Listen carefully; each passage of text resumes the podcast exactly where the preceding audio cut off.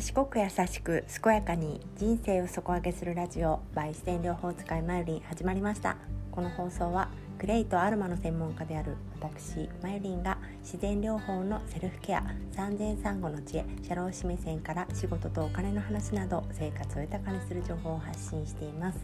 今日は2022年6月23日の木曜日ですね、えー、今日は梅雨の中日みたいな感じなんでしょうか？すごくいい天気で朝からすっごい暑いですけれどもこういう時こそねまた水分調整とかしっかりとらないとなーって思います、えー、今日はですねサクッとこう自身の健康管理に、えー、ワンポイントで気をつけてみるポイントをお伝えしたいと思います。えー、それはまず健康管理というか、まあ、肩こりとかね頭痛とかちょっと肩周り、あのー、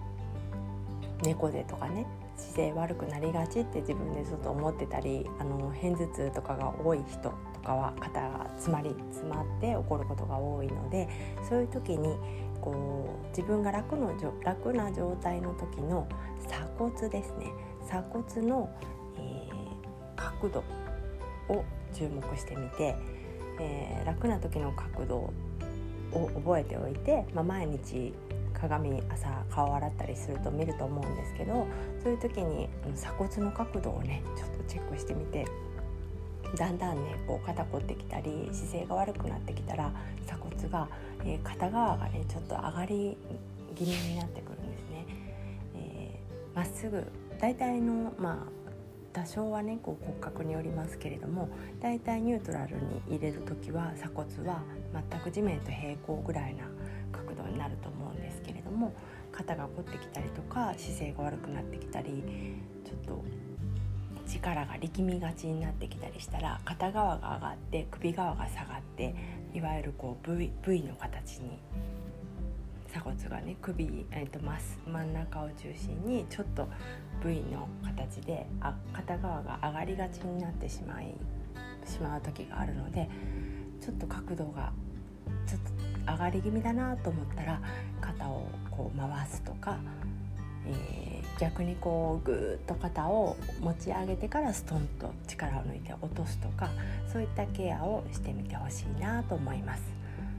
本当にこう自分を治すのは自分だしそれに一番早く気づけるのも自分だからそういったこう鏡であるとか触るとか、えー、なんだろうな感じるとか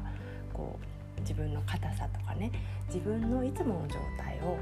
こう測っておくっていうかな感じて、まあ、感じ感じれることが一番いいんですけれどもなかなかまだ感じ、えー、観察がしきれてない場合はまずは観察から始めて感じてケアするその繰り返しで必ず人は元気に健康になれると思っています。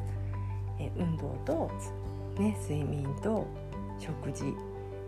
あとはねこうストレスというかねこう笑いとかこう心の持ち方とかそういうところだと思いますけれどもまずは観察。でどこを観察したら一番